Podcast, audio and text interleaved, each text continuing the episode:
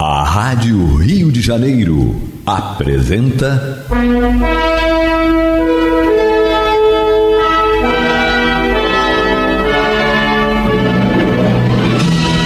Caminho do Senhor.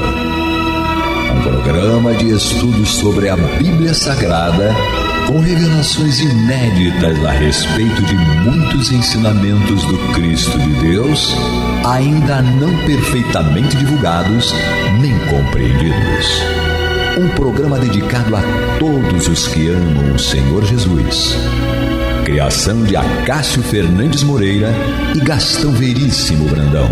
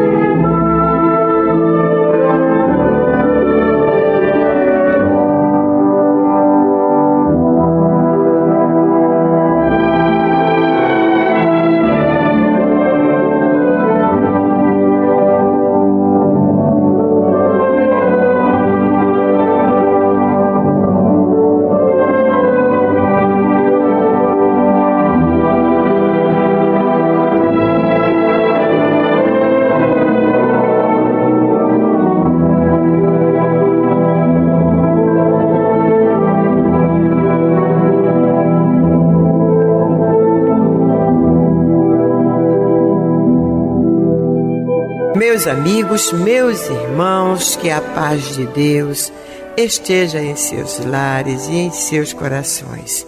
Está entrando no ar mais uma vez pelas ondas amigas da nossa Rádio Rio de Janeiro, a emissora da Fraternidade, o programa Caminho do Senhor, que às terças-feiras realiza o seu culto cristão do Evangelho no lar com os ouvintes.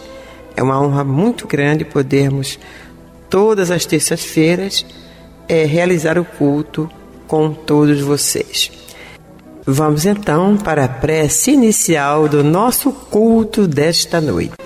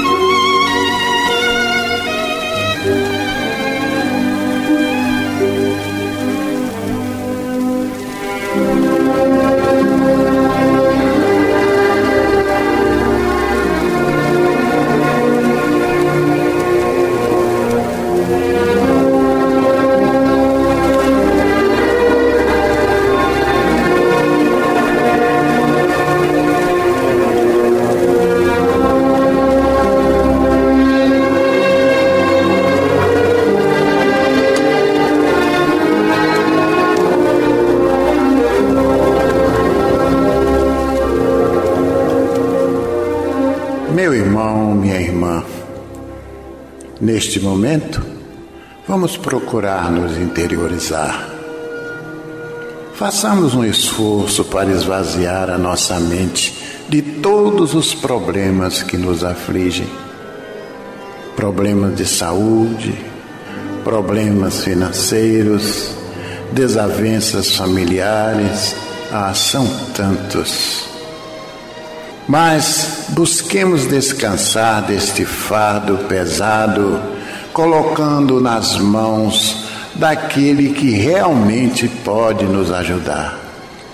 pois foi Ele mesmo quem nos ensinou, dizendo: Vinde a mim, todos vós que estáis cansados e oprimidos, e eu vos aliviarei. Tomai sobre vós o meu jugo, e aprendei de mim, que sou manso e humilde de coração, e achareis descanso para as vossas almas, porque o meu jugo é suave e o meu fardo é leve. Agora, irmãos, de almas ajoelhadas, digamos: Senhor Jesus, aqui estamos nós reunidos em Teu sacrossanto nome para mais um culto cristão do Teu Evangelho em nosso lar, onde haveremos de saciar a nossa sede com aquela água que prometeste à Samaritana, dizendo que aquele que dela bebesse jamais voltaria a ter sede. Mestre amigo, permita que no decorrer desta reunião, esses falangeiros do bem que nos assistem possam fazer uma limpeza espiritual em cada um de nós, em nosso ambiente Permita também, Senhor, que eles façam uma visita a cada um desses irmãos relacionados em nosso livro de preces. Coloca, Senhor, nesta água que está sobre a nossa mesa, o remédio necessário aos nossos males, sejam eles físicos ou psíquicos. E agora, em teu nome, em nome desses falangeiros do bem que nos assistem, e acima de tudo e de todos, em nome de Deus, pedimos permissão para considerar iniciado o nosso culto cristão do Evangelho do Lar da noite de hoje. Que assim seja.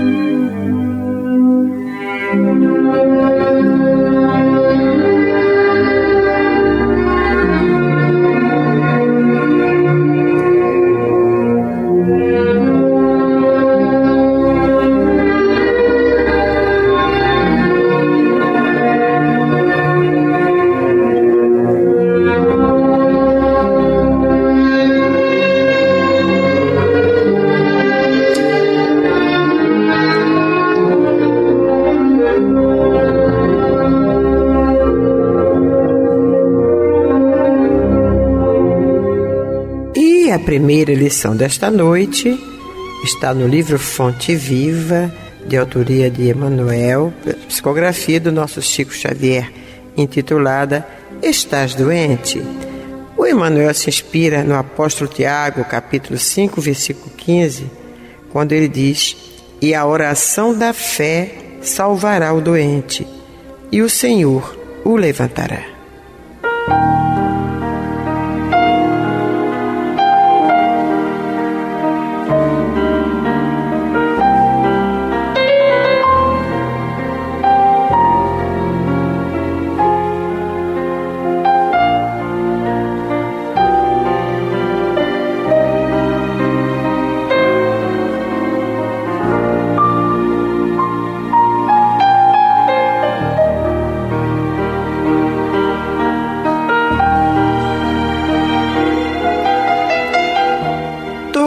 Criaturas humanas adoecem. Todavia, são raros aqueles que cogitam de cura real. Se te encontras enfermo, não acredites que a ação medicamentosa através da boca ou dos poros te possa restaurar integralmente. O comprimido ajuda, a injeção melhora Entretanto, nunca te esqueças de que os verdadeiros males procedem do coração. A mente é fonte criadora.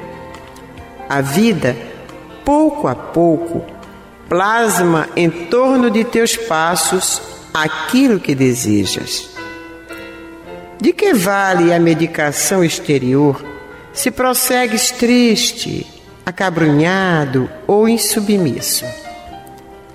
De outras vezes, pedes o socorro de médicos humanos ou de benfeitores espirituais, mas, ao surgirem as primeiras melhoras, abandonas o remédio ou o conselho salutar e voltas aos mesmos abusos que te conduziram à enfermidade. Como regenerar a saúde se perdes longas horas na posição da cólera ou do desânimo? A indignação rara, quando justa e construtiva no interesse geral, é sempre um bem quando sabemos orientá-la em serviços de elevação. Contudo, a indignação diária a propósito de tudo, de todos e de nós mesmos, é um hábito pernicioso, de consequências imprevisíveis. O desalento, por sua vez, é clima anestesiante que entorpece e destrói. E que falar da maledicência ou da inutilidade, com as quais despendes tempo valioso e longo em conversação infrutífera, extinguindo as tuas forças. Que gênio milagroso te doará o equilíbrio orgânico se não sabes calar nem desculpar, se não ajudas nem compreendes, se não te humilhas para os desígnios superiores, nem procuras harmonia com os homens. Por mais se apressem socorristas da terra e do plano espiritual em teu favor, devoras as próprias energias, vítima imprevidente do suicídio indireto. Se estás doente, meu amigo, acima de qualquer medicação, aprende a orar e a entender, a auxiliar e a preparar o coração para a grande mudança. Desapega-te de bens transitórios que te foram emprestados pelo poder divino, de acordo com a lei do uso, e lembra-te de que serás, agora ou depois, reconduzido à vida maior, onde encontramos sempre a própria consciência. Foge à brutalidade Enriquece os teus fatores de simpatia pessoal pela prática do amor fraterno. Busca a intimidade com a sabedoria pelo estudo e pela meditação. Não manches teu caminho. Serve sempre. Trabalha na extensão do bem. Guarda a lealdade ao ideal superior que te ilumina o coração e permanece convicto de que, se cultivas a oração da fé viva em todos os teus passos, aqui ou além, o Senhor te levantará.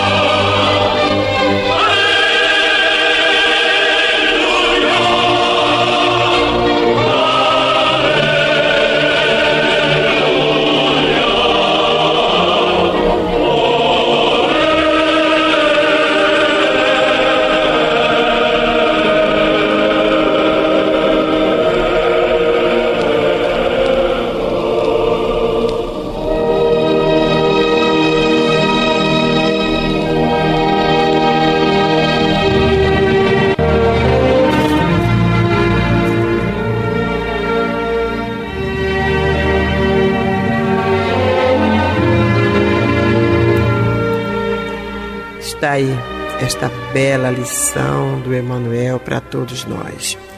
Realmente, meus irmãos, hoje não só nós espiritualistas, espíritas, ou católicos ou evangélicos, qualquer que seja a denominação do religioso hoje, já aprendeu que a doença procede da, do, do espírito, né? E a ciência também. A ciência já está já pregoando isso aí, provando que os males vêm da alma, vêm de dentro. Eles falam do coração, né, do pensamento, mas a gente sabe que não é bem assim. É porque o meu coração sente o que o espírito passa. Não é o coração que sente, é o espírito. Não é o cérebro que pensa, é o espírito, né? Então passa para o cérebro, passa para o coração e atinge todo o corpo, toda a matéria. Então, não adianta, como diz Emmanuel, a gente se preocupar, a gente toma o comprimido que ajuda, a injeção melhora, mas não podemos esquecer de que os verdadeiros males procedem do coração, que a nossa mente é uma fonte criadora e que a vida pouco a pouco vai plasmar em torno de nós, dos nossos passos, aquilo que nós desejamos. E o que é que nós desejamos para nós, né, Hermínia? Será que nós queremos saúde, paz, tranquilidade, harmonia? Então, o que, é que nós temos que fazer para isso? O que, é que nós temos que fazer para termos a saúde do corpo, a saúde do espírito? Lutar. Então, é evitar exatamente o que ele fala mais adiante, né? De que vale a medicação exterior valeu ao médico, né, pegar uma receita para os meus males, se eu vou prosseguir triste, acabrunhada, insubmissa, insubordinada, reclamando de Deus e do mundo, né? É, tem uma propaganda, tinha uma propaganda antigamente do sal de frutaeno, né? Que é a pessoa de mal, a pessoa de mau humor com o mundo todo, né? Aí aconselhava tomar o sal de fruta. Então vamos tomar o sal de fruta do Evangelho né? A fruta do Evangelho, vamos nos é, reformar, melhorar para que a gente evite as doenças. É, nós precisávamos ter certeza, a gente até acha que entende quando alguém diz ou quando a gente lê, e fala, ah, que interessante, quando você está dizendo, não, agora a medicina já sabe, já confirma e já pregou a isso, que os males, na verdade, não são do corpo, né? Os males são da alma, os males são do espírito. Ou seja, se eu me convencer, ou quando eu me convencer, de que eu sou energia, o ser humano é energia, e tudo que ele pensa, que ele fala, que ele faz, tudo que ele sente gera energia. Então, eu sou um componente energético que vai estar equilibrado ou desequilibrado dependendo de mim mesmo.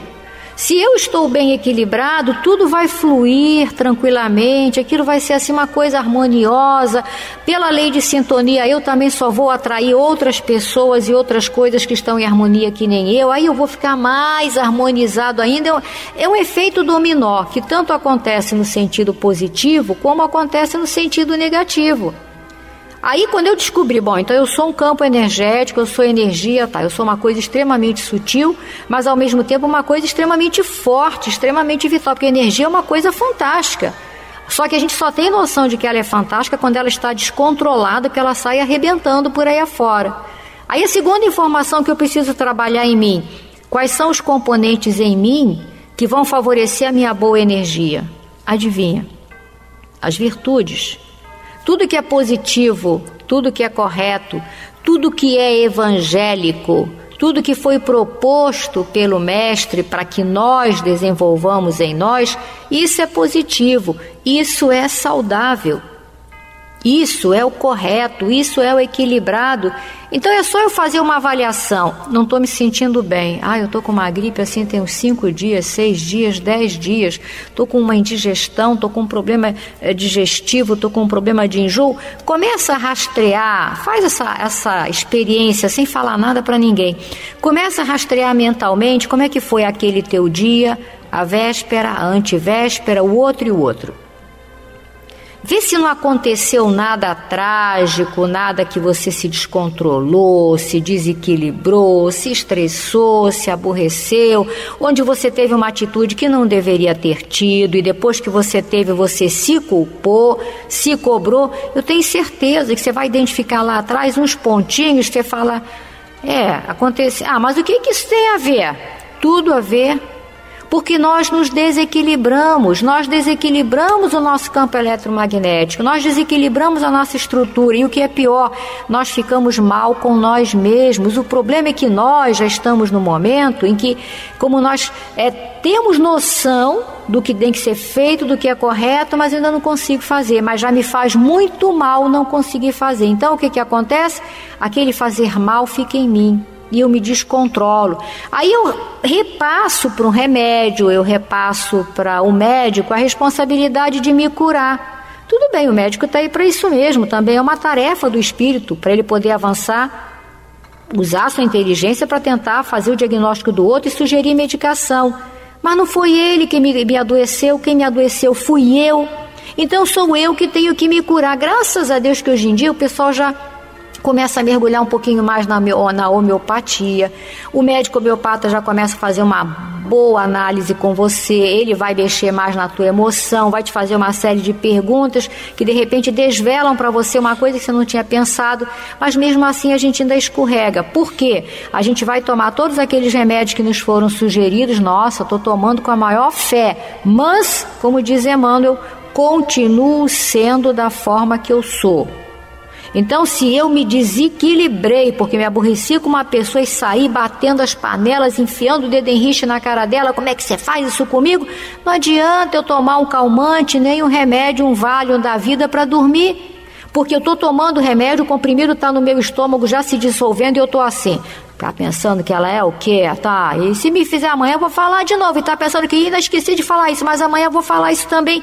Eu rememoro aquela cena, eu sinto meio que um prazer mórbido de reviver aquela cena, ainda fico me cobrando, falar, ah, ainda não falei tudo que eu tinha que falar. Amanhã eu vou falar mais uma coisa para ela. Aquele Valium vai fazer efeito? Não pode fazer. Não tem calmante, por mais poderoso que, que seja, que vai fazer, né, o Hermínio?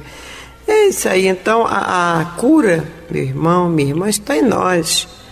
Como diz Emmanuel, se estás doente, meu amigo, acima de qualquer medicação, aprende a orar e a entender, a auxiliar e a preparar o coração para a grande mudança. Então, isso nós todos temos que fazer. No dia que nós é, realmente começarmos a mudar, né, então estaremos livres da, da, das doenças, né, dos, dos males que afligem, dos cânceres da vida. O câncer já está provado aí pela medicina. A, a mágoa é uma das grandes causadoras do câncer. E a gente sabe disso tudo, mas a gente continua né, naquela, inclusive sem motivos. Porque o que é a mágoa? Alguém me fez alguma coisa que me magoou porque eu primeiro não me senti, eu senti que aquilo foi uma injustiça, né? Eu não merecia aquilo. Aí pronto, aí ficou a mágoa dentro de mim, me corroendo, e aí daqui a pouco vira uma doença, vira um câncer. Então, quem disse que existem injustiçados neste mundo? Primeira coisa que eu tenho que aprender é que não foi uma injustiça. Né? Houve uma. Se a pessoa. Se aquela, aquela acusação, aquela ofensa foi injusta, eu não fui injustiçada. Porque de alguma forma, em alguma época da minha vida, nessa ou em outra, eu estava devendo aquilo à lei de Deus, à lei do retorno.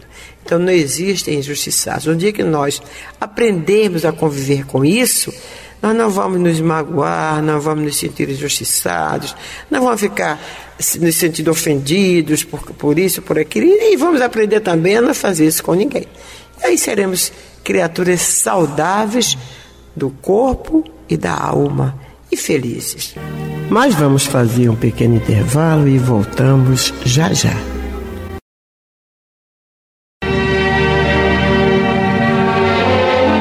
Vamos então, depois dessa, ao estudo. O Evangelho de Jesus, segundo Lucas, capítulo 6, versículos 20 a 26. O B é o segundo programa desse capítulo.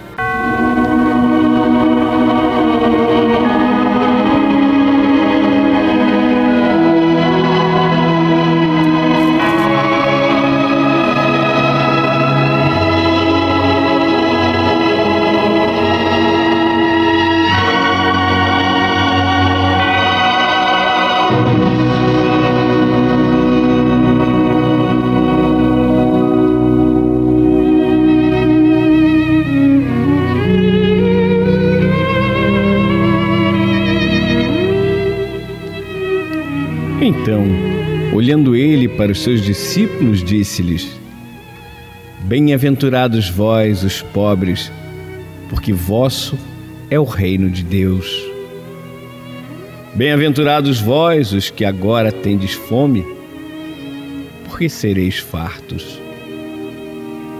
Bem-aventurados vós, os que agora chorais, porque haveis de rir.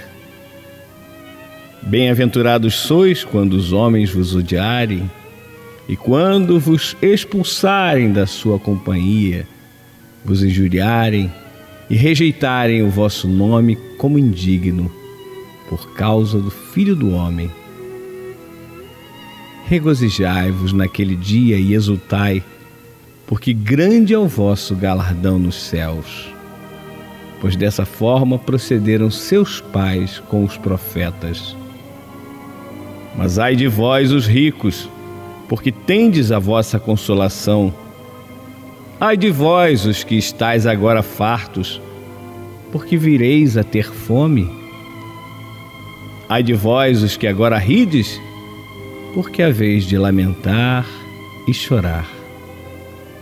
Ai de vós, quando todos vos louvarem, porque assim procederam seus pais com os falsos profetas.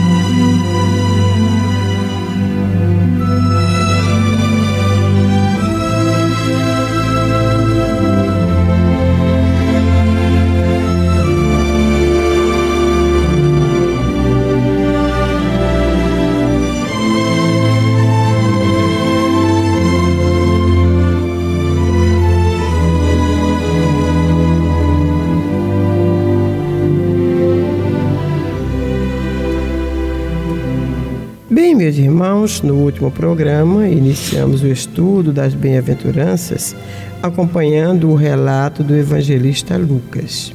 Na ocasião, ao lembrarmos que o evangelista Mateus também relata essa mesma passagem com alguma diferença, passamos então a fazer um estudo comparativo mostrando que, embora diferente, não constituía divergência.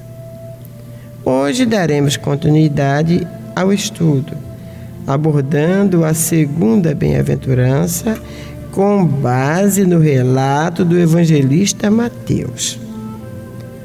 Depois de proclamar bem-aventurados os pobres pelo Espírito, porque deles é o reino dos céus, que já comentamos no último programa, Jesus proclama: Bem-aventurados os limpos de coração, porque verão a Deus. Inicialmente, queremos dizer que as bem-aventuranças são atributos ou qualidades que o espírito deve adquirir para merecer as benesses oferecidas pelo Mestre. Puros de coração, portanto, são aqueles que se libertaram das impurezas do espírito. Logo, não se trata aqui de uma teoria que o homem deva crer, mas sim uma realidade que ele deve ser. Essas impurezas de que falam as bem-aventuranças vêm a ser o egoísmo, o orgulho e a vaidade e seus desdobramentos, refletidos não apenas nos atos, mas também no pensamento. Allan Kardec, estudando o assunto no Evangelho segundo o Espiritismo, nos diz que a verdadeira pureza não está só nos atos. ela também está no pensamento, porque aquele que possui o coração puro nem sequer pensa no mal. Foi o que Jesus quis dizer aos seus discípulos, nos versículos 27 e 28. Ouvistes que foi dito: Não adulterarás. Eu, porém, vos digo: qualquer que olhar para uma mulher com intenção impura no coração, já adulterou com ela. Jesus condena o pecado mesmo por pensamento, porque é um sinal de impureza.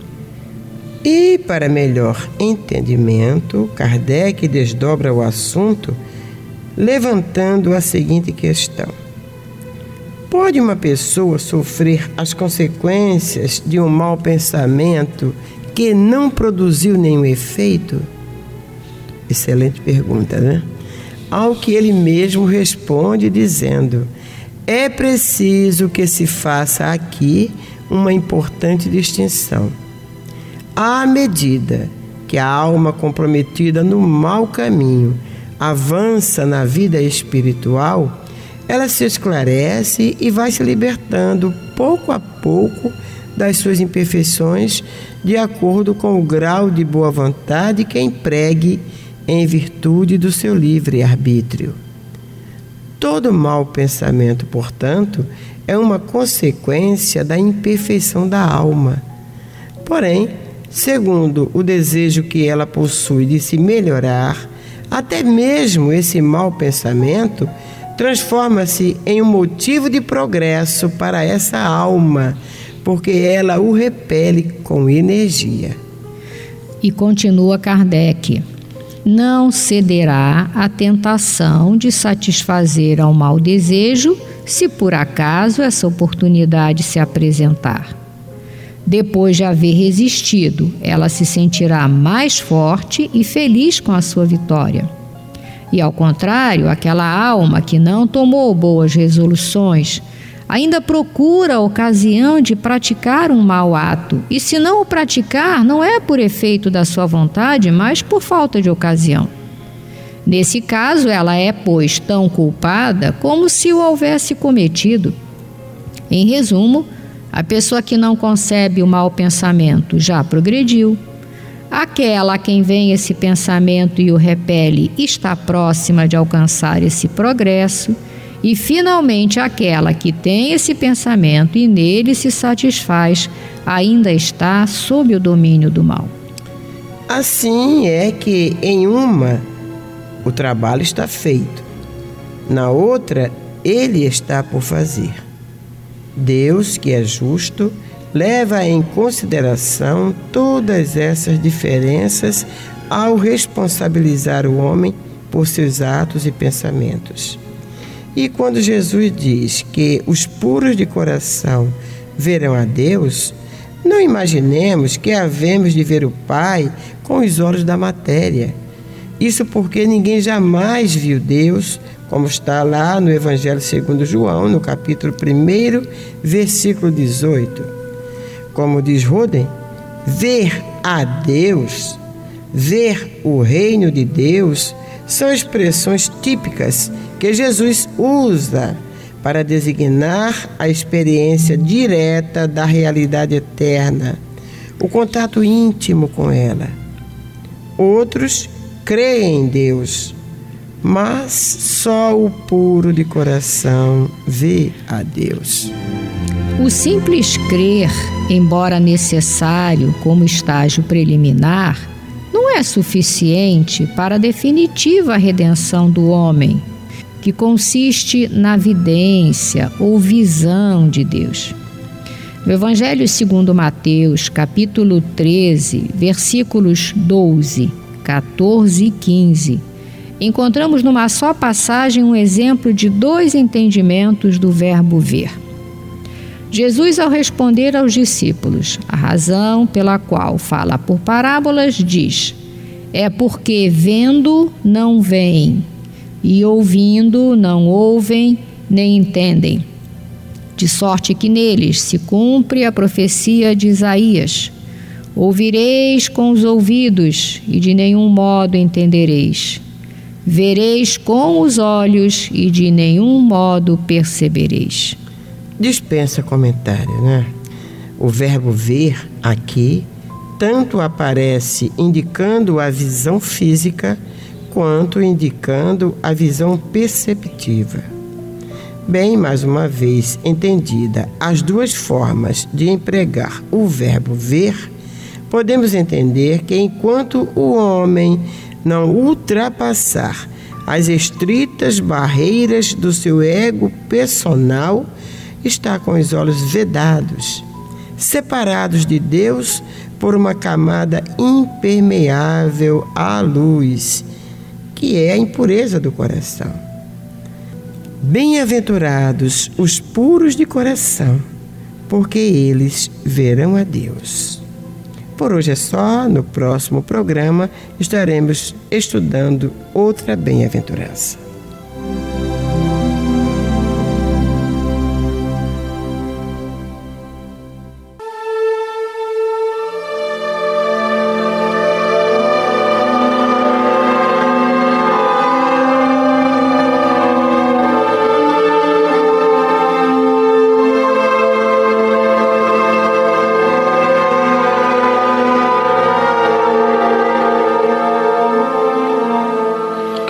Meu irmão, minha irmã, se o seu coração está angustiado e lhe falta ânimo para enfrentar os obstáculos da vida diária, se você sente-se só e compreendido pelos que lhe rodeiam, se alguma dor física ou moral está atormentando-lhe, tirando-lhe as horas de sono, enfim, se você está sofrendo, lembre-se, você não está só.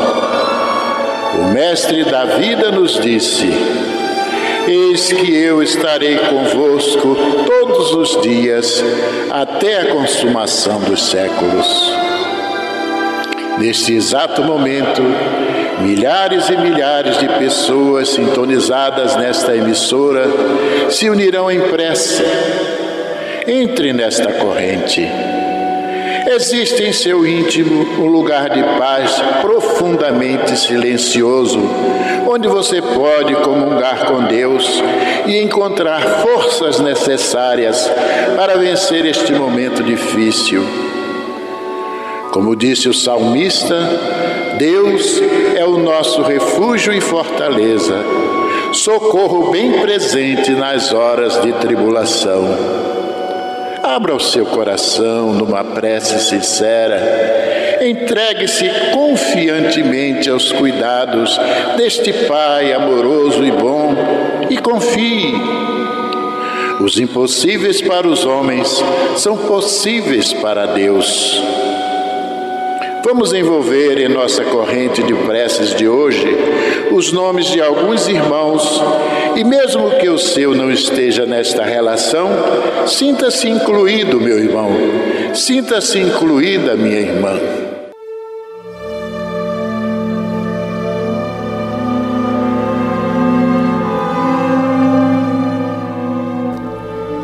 Joselita Ferreira de Araújo Maria Anita Martins, Karina Sobral de Souza, Ana Maria Sobral, Neide de Souza Barros, Maria da Glória Dias de Oliveira, Isabel Semprini, Constantino Augusto de Souza Júnior, Marilena Augusto de Souza, Igor Peter Augusto de Souza Nunes, Heitor Ambrósio de Souza, Rubens Farias, Maria de Freitas Silva, Leonardo Sangrema da Fonseca, Carlos Henrique Lisboa, Marioneida Nava Raposo, Janete Barros dos Santos, Max Ferreira Faria, Neomar Bolsinhas Capone, Ilza Rodrigues de Andrade, Flávia e Maria Elisa Gomes de Oliveira, Ivete Vieira Parente, Jaime Obina Sangil, Marilda da Cunha Rocha, Jandira Rosa Jaques da Silva, Maria Eliette da Silva, Isaura Nogueira Batista, Maria do Perpétuo Socorro Alves Moreira, Vera Marina Paz Ferreira, Tereza Cristina Cerqueira, Maria de Freitas da Silva, Márcia Fernandes, Eulina Santana de Souza, Arlinda Souza e Silva, Zuleide Eulina de Souza, Maria José da Silva, Nair Eulina de Souza, Maria Alves de Souza, Israel Francisco da Silva, Alfredo Augusto de Azevedo, Luísa Alves da Silva e todos os nossos irmãos que estiverem sofrendo neste momento, passando por algum problema, vamos falar com Jesus.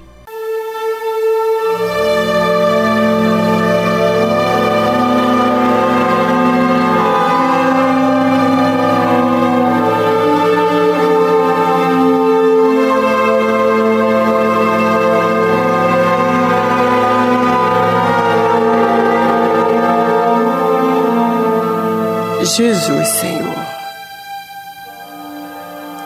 Mestre, amigo, companheiro de todas as horas da nossa caminhada. Eis aqui, Senhor, tuas ovelhinhas cansadas, sedentas, em busca do teu colo em busca dos pastos verdejantes e das águas tranquilas do teu Evangelho. Só tu, Mestre, que sondas mentes e conheces corações, sabes o que vai do íntimo de cada um de nós. Por isso que a ti estamos vindo nesta noite com as nossas dores, com as nossas angústias, com os nossos desafios. E a maneira de Paulo de Tarso, a caminho de Damasco, diante da luz infinita do teu amor. Nos ajoelhamos, Senhor, aos teus pés e te perguntamos: queres tu que eu faça, Senhor, diante dos desafios que temos pela frente? Que caminho seguir? Que palavras aplicar? Que atitude tomar? Não nos deixes errar, Senhor. Sabemos que o amor é o caminho certo em todas as nossas decisões. Sabemos que em qualquer desafio, tudo que temos que fazer é pensar em meus passos o que faria Jesus.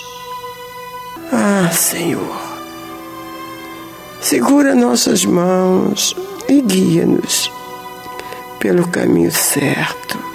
Vê se há em nós algum caminho mau, Senhor, e muda este caminho.